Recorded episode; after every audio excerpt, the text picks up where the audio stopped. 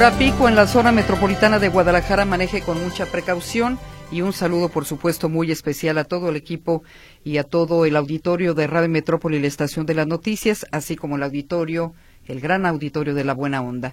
Comenzamos con la efeméride musical que nos presenta Mercedes Altamirano y le recordamos que tendremos al filo de las 7:15 de la mañana una entrevista con Pedro Kumamoto, aspirante a la alcaldía de Zapopan. Reporte meteorológico. Escuchamos esta mañana el reporte de Julio Zamora desde el Instituto de Astronomía y Meteorología de la Universidad de Guadalajara. Adelante, buenos días. Hola, buenos días. Un saludo para ti, todo tu auditorio. Les comento que las condiciones que tenemos para el día de hoy son las siguientes. En la situación nacional, lo que es el litoral del Golfo de México mantiene condiciones similares al día anterior, debido a que todavía se mantiene el desplazamiento en movimiento de esta masa de aire frío asociada al sistema frontal número 34, mismo que entre hoy y mañana dejaría ya las costas mexicanas, por lo que tendrían también fuertes rachas de viento en lo que es el Golfo Istmo de Tehuantepec, así como algunos intervalos de precipitación en la región sureste. Hacia lo que es centro-occidente y algunos estados del norte mantienen también este ingreso de humedad proveniente del Pacífico, por lo que tendrán combinación de sol y nubes en horas del día, hacia la tarde mayormente nublado, así como algunos intervalos de lluvia. En lo que es nuestro estado Jalisco, condiciones similares al día anterior.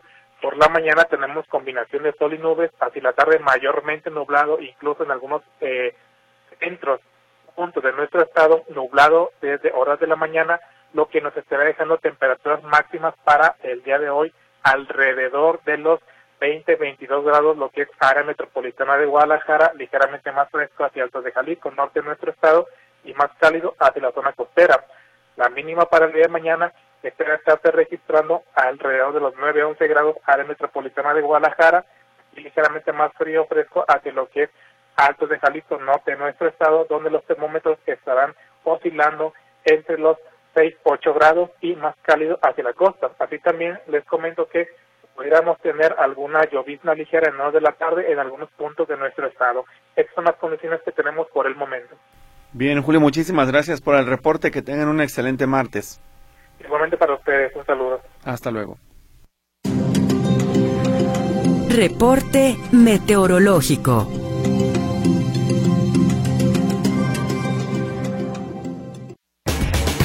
La entrevista en Buenos Días Metrópoli.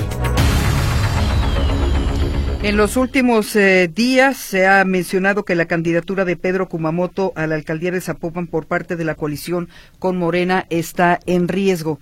Para hablar de este tema, los saludamos en la línea telefónica. Pedro, muchas gracias por aceptar la conversación. Muy buenos días. Gris, eh, Víctor, muchas gracias por esta oportunidad para platicar con la audiencia de Radio Metrópoli. Muy buenos días. Pedro, platícanos dónde comienza todo y cuándo se resolverá esta impugnación si es en contra, si ya tienes un plan B. Es decir, en términos reales, ¿tu candidatura perdón, está en riesgo? Bueno, creo que son muchos, eh, digamos, elementos que tenemos que agregar para responder esa pregunta.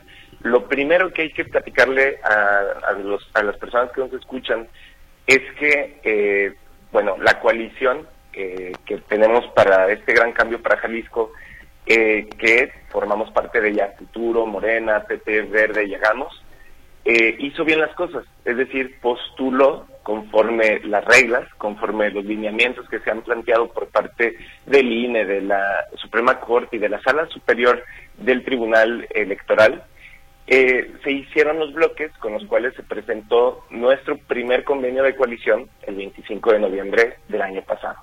Entonces, lo primero que se debe de saber es que nosotros respetamos todos los lineamientos de paridad, porque para nosotros es fundamental que más mujeres puedan llegar a los espacios de toma de decisión.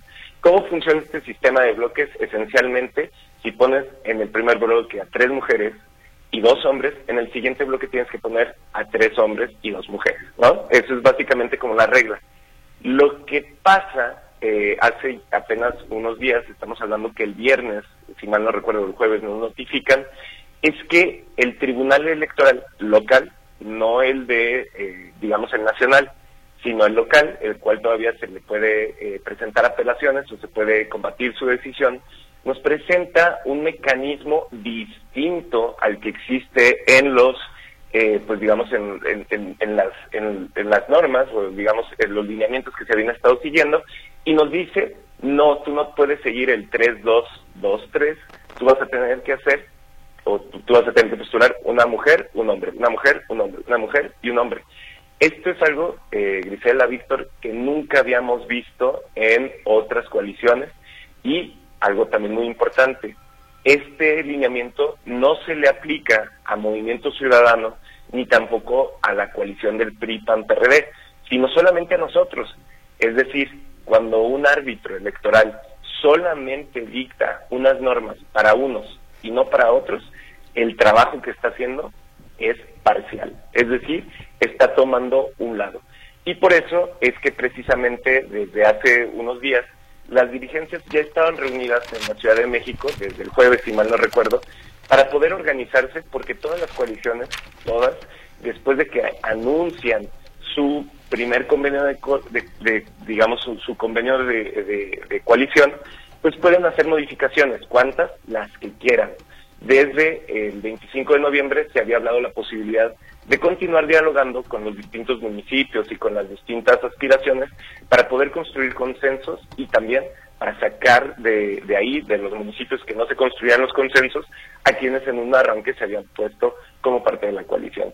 Y eso fue el resultado de lo que vimos el sábado, que se presenta ya de nuevo otro convenio en donde por un lado nosotros respondimos ante los requerimientos que nos hacía este, esta determinación, esta sentencia, pero también quiero decirlo y dejarlo muy en claro, también porque pues, los distintos partidos políticos, después de un proceso de diálogo con su militancia, definieron que algunos otros municipios se pudieran eh, modificar del convenio. Entonces, nosotros lo que hoy podemos decir es que dada la sentencia que nos hizo el tribunal, nosotros eh, en Zapopan no corremos riesgo de, de, pues no acatar la decisión que nos está planteando el tribunal. Es decir, ya los acomodos por bloques están según la sentencia.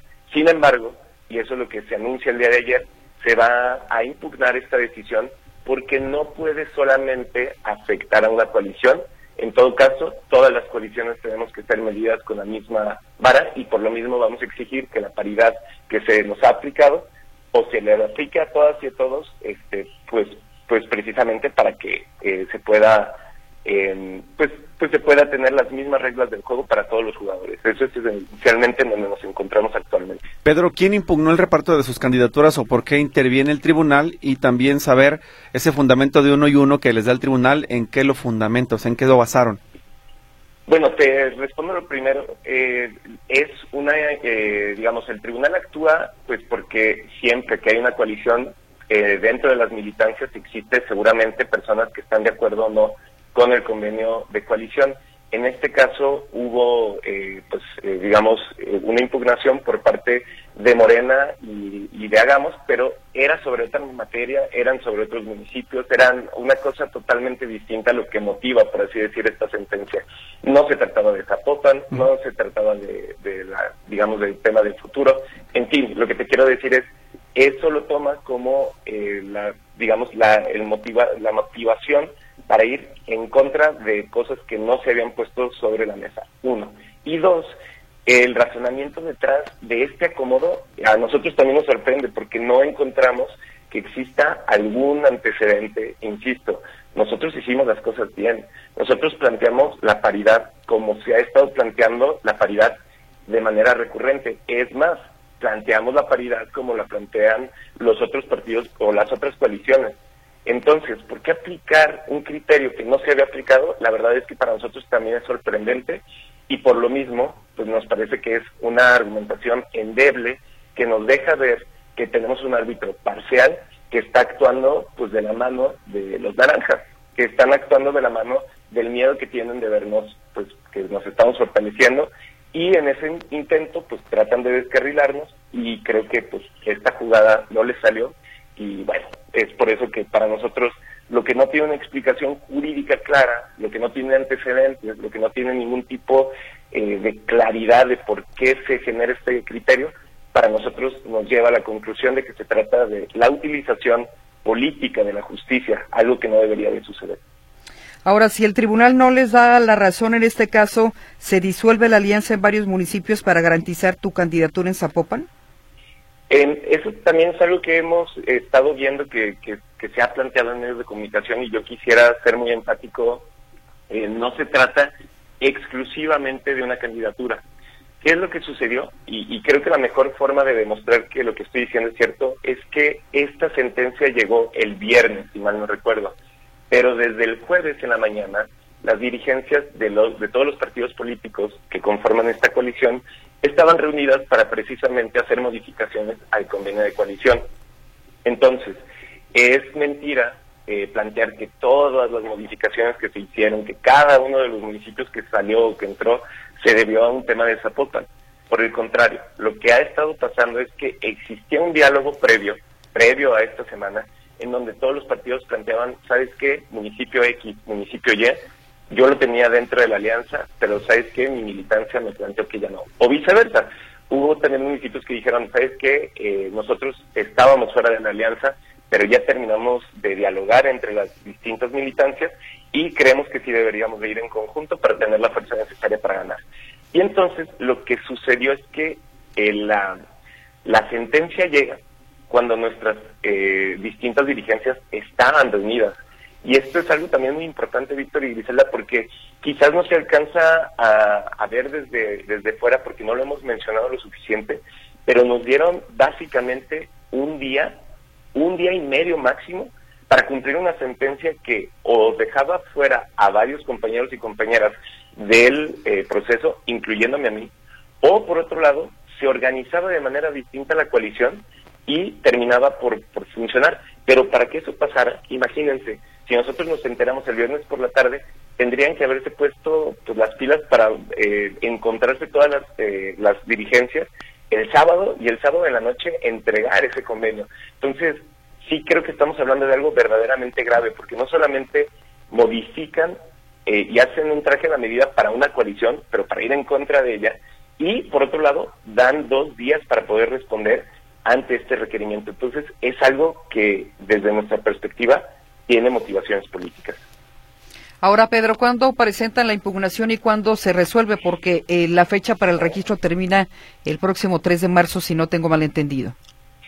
El día de ayer, eh, si mal no recuerdo, el representante de eh, Morena ante el Instituto Electoral hizo mención que en estos días se estará haciendo la presentación de la impugnación. nosotros vamos a estar pues colaborando con la redacción, estaremos atentos a esa presentación yo creo que no va a pasar esta semana que se presente dicha impugnación que ayer se hizo pública, porque bien, como, bien mencionas, eh, también pues inician los procesos de registro hacia el 3 de marzo y bueno, pues lo que queremos es tener toda claridad de cuál va a ser la, el formato, cuál va a ser la manera en la que eh, vamos a participar, si 3-2-2-3 o 1-1-1-1. Eh, para nosotros es fundamental y bueno, este, desde, desde el acomodo que tenemos actualmente, me atrevo a decir, vamos a ser la, eh, pues, pues la única eh, coalición que tiene estos, este, acomodo, e insisto, un acomodo que no tiene un antecedente, al menos en el estado de Jalisco, y que no se ha utilizado en ninguna otra pues, campaña en coalición. Como sé que queda el acomodo de, como dices tú, 3-2 o 1-1, tú quedas en Zapopan, ¿eso no cambia? Bueno, eh, también en eso hay que ser eh, muy claros.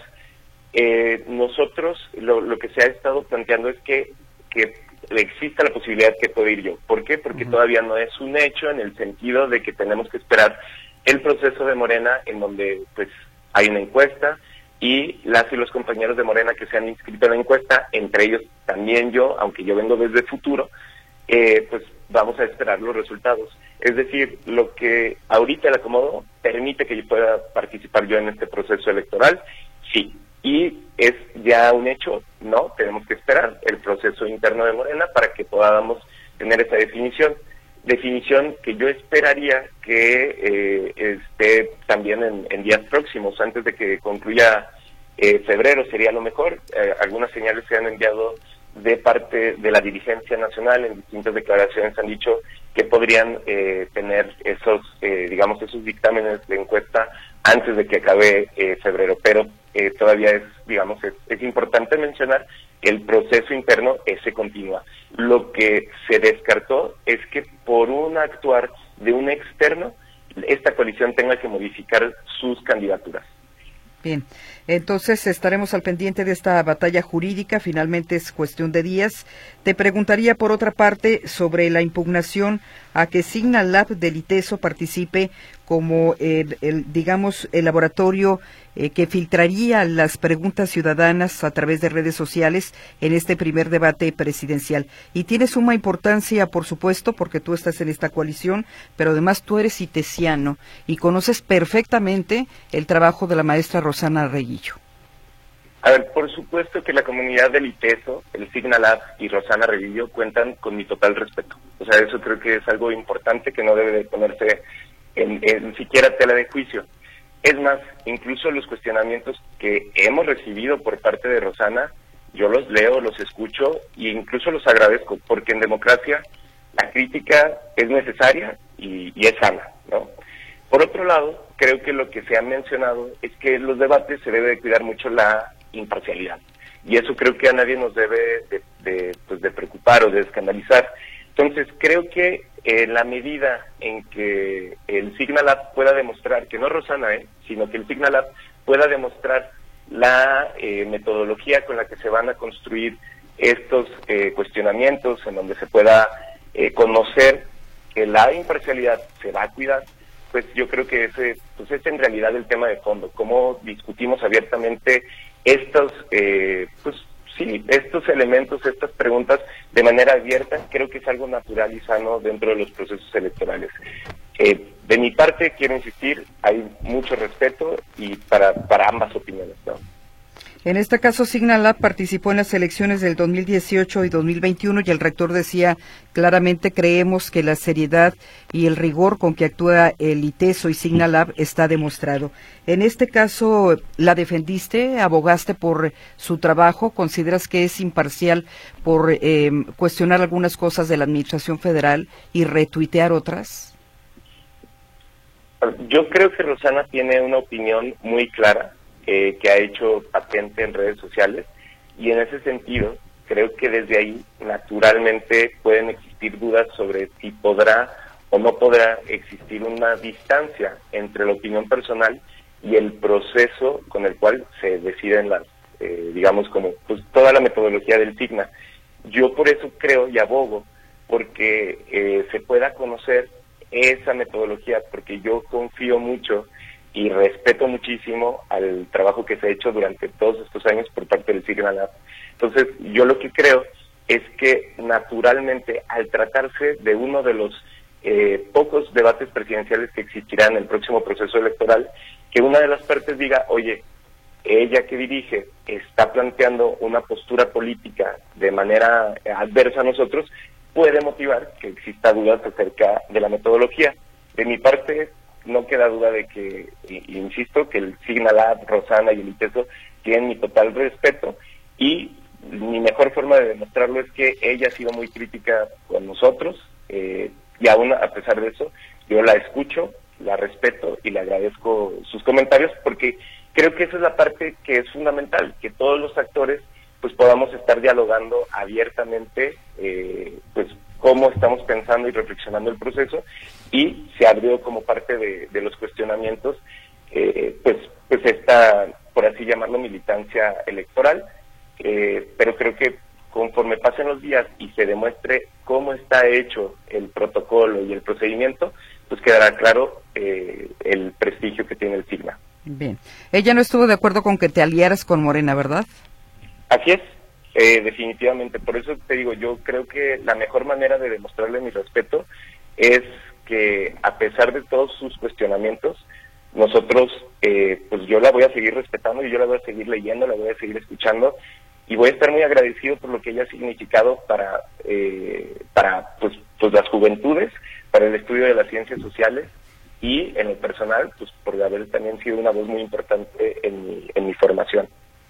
Bien, Pedro eh, Kumamoto, te agradecemos la conversación con el auditorio de Radio Metrópoli. Seguimos al pendiente de esta impugnación, del resultado y finalmente cómo quedará este panorama electoral. Griselda, Víctor, muchísimas gracias. Siempre un gusto escucharles.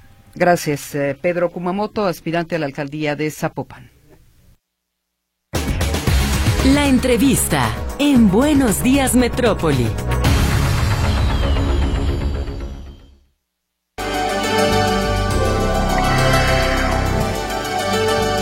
Cuestión de minutos estaremos con la información de los deportes. Mientras tanto, agradecemos su participación esta mañana en Buenos Días. Le damos la bienvenida a Manuel Trujillo Soriano, quien ya tiene lista la información deportiva. Gracias, Víctor. ¿Qué tal? Muy buenos días. Efectivamente, vámonos con los deportes. Y es que el día de ayer, el Santos Laguna oficializó ya la designación de Ignacio Ambriz como nuevo entrenador de los Guerreros. Esto en sustitución del uruguayo Pablo Repeto, quien fue cesado el domingo tras los malos resultados. El cuadro lagunero será el décimo equipo en la trayectoria de Nacho Ambriz como entrenador, que inició en el 2003 con Puebla, viene de fracasar con Toluca, donde no hizo funcionar a los Diablos Rojos. Con su presencia serán otra vez cuatro los entrenadores mexicanos en activo en la Liga MX, al sumarse a Miguel El Pío Herrera con Cholos, Ricardo Carvajal con Puebla y Eduardo Fentanes con el equipo de Necaxa. Veterano mediocampista mexicano Andrés Guardado presenta desgarro isquiotibiales en la pierna izquierda, producto de la lesión que sufrió el sábado en el partido ante el América. Informa el Club León tras los estudios a los que fue sometido el Principito, quien ya inició su proceso de recuperación bajo la supervisión de los servicios médicos y será baja de los panzas verdes por algunas semanas. Hace apenas unos días, Guardado de 37 años, regresó a la Liga MX tras haber militado 17 años en equipos europeos. La Federación Mexicana de Fútbol reveló los audios del VAR en la jugada al minuto 95, en la que se marcó penal en favor de América en el juego ante León y que al final representó el triunfo de las Águilas por 1-0. El técnico, o el encargado, mejor dicho, del VAR, Brian Omar González, reconoce que pues tenían pocos elementos y tras dudarlo al principio, el árbitro central, que era Marco Antonio El Gato Ortiz, decidió marcar la pena máxima luego de revisar el video y que a final de cuentas representó la victoria para las Águilas por un gol a cero. Con ventaja de 3-1 en el marcador global, Guadalajara recibe hoy al Forge de Canadá en busca de sellar su pase a la segunda ronda de la Conca Champions, torneo que ilusiona al rebaño, dice su capitán Jesús El Chapo Sánchez, y aquí lo escuchamos la ilusión siempre está, la ilusión siempre va a estar. Obviamente el levantar un título con este club sería muy bonito. Eh, no vamos a dar campanas al vuelo porque es muy temprano, dices tú, pero el, objetivo es ese. El objetivo es eh, ganar y, y, hay que ir paso a paso. No, nosotros tenemos que jugar como si fuera el primer partido. Sabemos que, como lo dijo Fernando, tenemos la ventaja, pero no está nada cerrado. Es un equipo que, que juega bien y que sabemos que si nosotros salimos relajados nos puede costar. Si el Guadalajara avanza a la segunda ronda y también el América se recupera de la vergonzosa derrota que sufrió frente al Real Estelí, entonces se podría el clásico nacional en la Conca Champions entre Chivas y América. Hoy por lo pronto el juego será a las 21 horas 9 de la noche, Guadalajara frente al Forge de Canadá. Y el Super Bowl 58 que disputaron el domingo en Las Vegas los 49 de San Francisco y los jefes de Kansas sería el más visto en la historia de la NFL con una teleaudiencia de entre 120 y 126 millones de personas para superar los 115 millones del año pasado que registró el Super Domingo que protagonizaron Kansas y Filadelfia. Se informó además que mañana miércoles será el desfile con el que los jefes festejarán su bicampeonato y cuarto título de la NFL por algunas de las principales avenidas en la ciudad de Kansas City. A su regreso de Doha, donde ganó dos medallas en el Campeonato Mundial de Natación y un pase olímpico para México, el clavadista Osmar Olvera, de 19 años, dijo que no ha recibido a su pregunta que hizo ¿y dónde está mi beca? Siguen sin darle pues ayuda o en este caso la beca económica a pesar de que consiguió dos medallas en este mundial y también de que sacó un pase olímpico para México en la disciplina de clavados. Para finalizar le comento que el rejoneador español Pablo Hermoso de Mendoza se despidió de la afición de Autlán de la Grana con una corrida triunfal en la que cortó dos orejas a los toros de Boquilla del Carmen y salió en hombros ovacionado por los asistentes. En su gira del adiós, Pablo Hermoso se presentará en Tlajomulco en la Plaza Santa María el viernes 1 de marzo a las 8 de la noche. Esta corrida que estaba inicialmente programada para celebrarse en Guadalajara, la cual no se pudo llevar a cabo. Son los deportes que tenemos esta mañana. Gracias y muy buenos días. Muy buenos días, Manuel Trujillo. Gracias. Igualmente para ustedes. Hasta luego. Vamos a la pausa y regresamos. El comentario en Buenos Días Metrópoli. Todos los martes saludamos en la línea telefónica al doctor Javier Hurtado, politólogo y expresidente del Colegio de Jalisco. Adelante, doctor, ¿cómo está? Muy buenos días. ¿Qué tal, Griselda? Muy buenos días. Me da mucho gusto saludarlos a ustedes y a toda la audiencia. Todo parece indicar que este proceso electoral de 2024 estará marcado por la violencia político-electoral. Y probablemente se acerque a los datos que se tuvieron en el proceso de 2018, cuando tenían, fueron elecciones simultáneas muy similares a las que actualmente se realizan y que también se eligió presidente de la República. En aquella ocasión se dice, según datos de la consultora Integralia, que fueron asesinados 48 personas de los cuales 26 eran candidatos a presidentes municipales, 8 regidores, 10 candidatos a diputados locales y 2 candidatos a diputados federales, en total 48. El caso es que en este proceso electoral, pues que en realidad arrancó desde junio del año pasado, tan solo considerando eh, de 2023, entre octubre y diciembre, cuatro candidatos o aspirantes a precandidatos fueron asesinados. Y en lo que va del presente año, es decir, de enero a la fecha, ya van 12, 12 candidatos, aspirantes a precandidatos asesinados, entre los cuales pues se dio el caso en Jalisco del asesinato de un aspirante precandidato del Partido Verde del municipio de Mascota, que el día primero del presente mes fue asesinado en Zapopan, también pues los casos sorprendentes sin duda de un sobrino de un cuñado de el senador Ricardo Morreal Ávila, que fueron asesinados en Zacatecas con tan solo tres días diferencia, de diferencia entre uno y otro evento. Es decir, ya llevamos entonces aquí 16 aspirantes a candidatos o candidatos asesinados. Y todavía nos quedan por delante pues aproximadamente unos 100 días o más de lo que pueda ocurrir. Así que entonces estas elecciones debemos de tener muy en cuenta que la violencia político-electoral estará presente. Asimismo, el pasado día 7 de febrero, la consultora política Integralia, a la que he hecho referencia, eh, realizó su informe de violencia política en México y en el cual señaló que en seis entidades del país existe un riesgo muy alto en este proceso electoral. Entre esas entidades está Jalisco, además de Guerrero, Michoacán, Chiapas, Colina y Morelos. De estas seis entidades que esta consultora identifica como un muy alto riesgo político, eh, pues solamente en Jalisco y Morelos habrá elecciones para el gobernador. Insisto, el caso de Jalisco se ubica en entidades con muy alto riesgo político. Y en ese sentido, pues habría que recordar que precisamente en lo que va de la presente administración gubernamental del Estado, 11 comisarías municipales han sido desarmadas y de acuerdo a información que a principios de este mes dio el propio gobernador del Estado, seis comisarías más con comisarías municipales se encuentran en investigación. A esto súmese el asesinato de un policía en Huejuca en días pasados, policía municipal.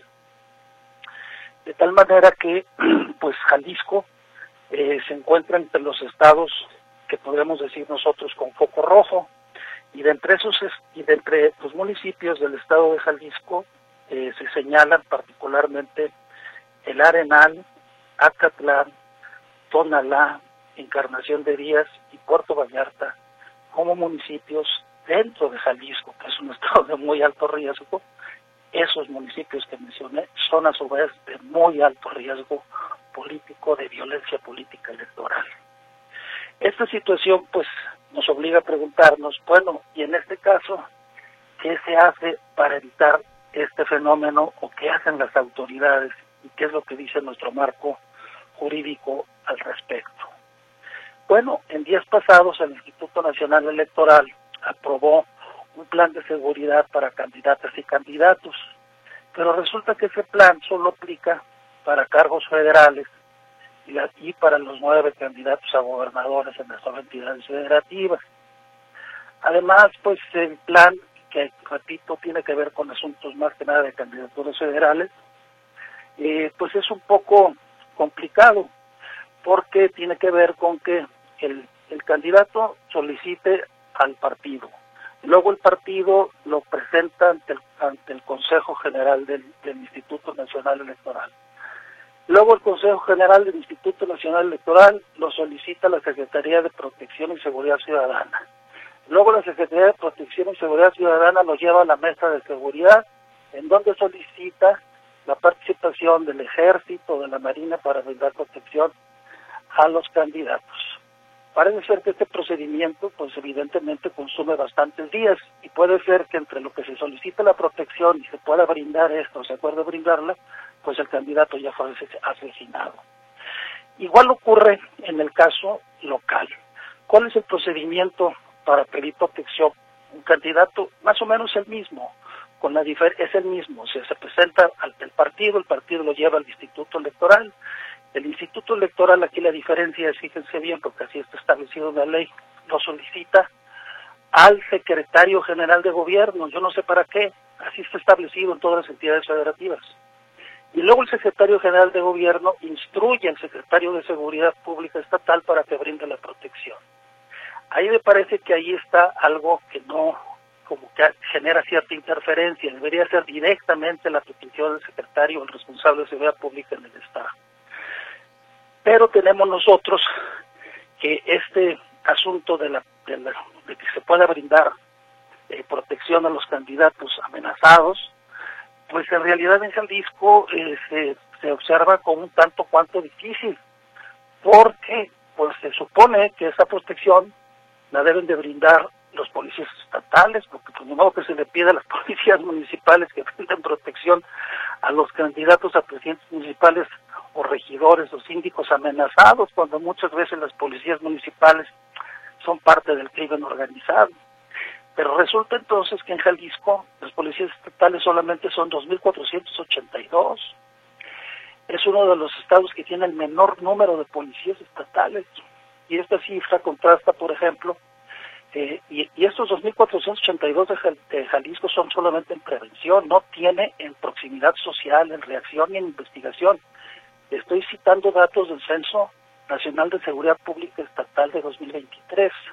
Por ejemplo, nada más contrastes, el Estado de México, que es un estado pues con una población es un poco más grande que la nuestra, eh, tiene eh, 13.212 policías de prevención y 2.332 estatales, más de 396 de investigación. Repito, nosotros solamente tenemos 2.482 de prevención. La Ciudad de México, que tiene una población similar, tiene 79.567 policías de proximidad social, de prevención tiene 2.865, de reacción 6.783, de investigación 829.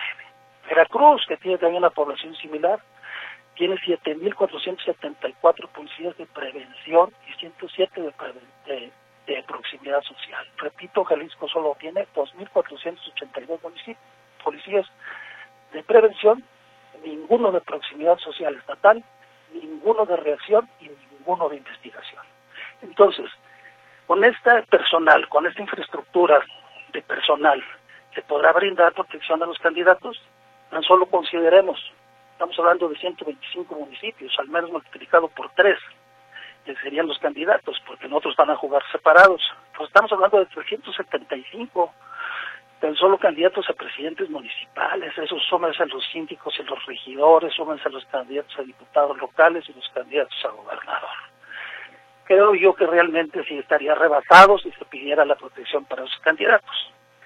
Y finalmente el otro problema es que el marco jurídico eh, y constitucional pues es muy laxo y está rebasado con relación a esta situación de la violencia política electoral. Por ejemplo, eh, no es posible que se que opere la nulidad de una elección por eh, casos de violencia eh, político electoral ejercida contra los candidatos o por proceso de compra de votos en, por parte del crimen organizado hacia los electores, porque la Ley General de Medios de Impugnación en materia electoral dice que las elecciones locales ahora solo serán nulas por violaciones graves y dolosas de los casos previstos en el artículo 41, base sexta.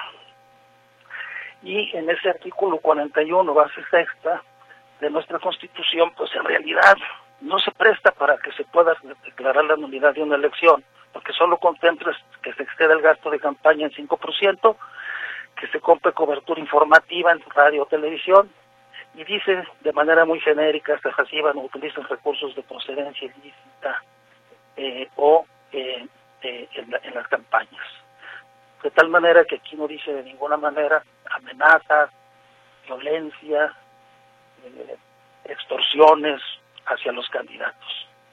De tal suerte que entonces pues creo que vale la pena considerar este problema que debe de ser atacado, visualizado y de alguna manera generar políticas que puedan tender a resolver esta situación para que el 2024 no sea un año más violento que el 2018, con donde digo, se, se suscitaron 48 asesinatos de candidatos, aspirantes a precandidatos y precandidatos, y en lo que va hasta la fecha ya van 16 asesinados. Ojalá que la cifra no se incremente. Ese es mi comentario y agradezco mucho la atención de ustedes. Ojalá que no, maestro. Gracias, muy amable por su comentario. Muchas gracias por su atención. Hasta luego, buenos días.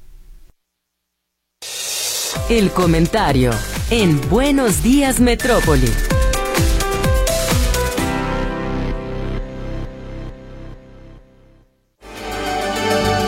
Vamos a los espectáculos. Katia Plasencia, te escuchamos. Buenos días. Hola, ¿qué tal? Muy buenos días. Pues les cuento que el tradicional desayuno anual denominados al premio de la Academia se llevó a cabo en donde los aspirantes al Oscar de este año se reúnen para tomarse fotos, darse abrazos e intercambiar felicitaciones y buenos deseos.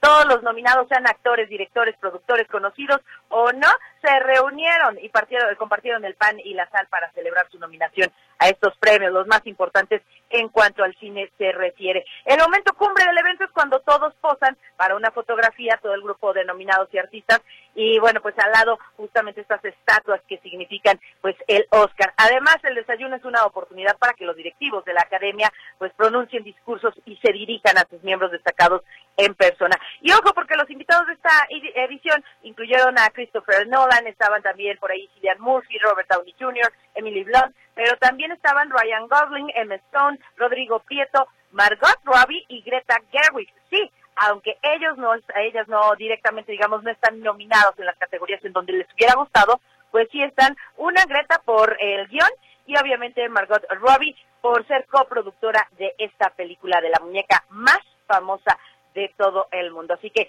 ya comienza esta cuenta regresiva para la ceremonia del Oscar. Hasta aquí el reporte de los espectáculos, más información y todos los detalles después del noticiero de las 11 de la mañana en Nota por Nota en la Buena Onda y a las 12 del día en tercera llamada de Radio Metrópoli. Estaremos atentos, Katia, para escuchar más información de espectáculos. Que tengas muy buen día. Bonito día para todos. Hasta luego, es Katia Plasencia Muciño con la información de la farándula. Vamos al noticiero Notisistema de las 8 de la mañana. Regresamos enseguida a despedir este informativo de tres horas. Buenos días, Metrópoli.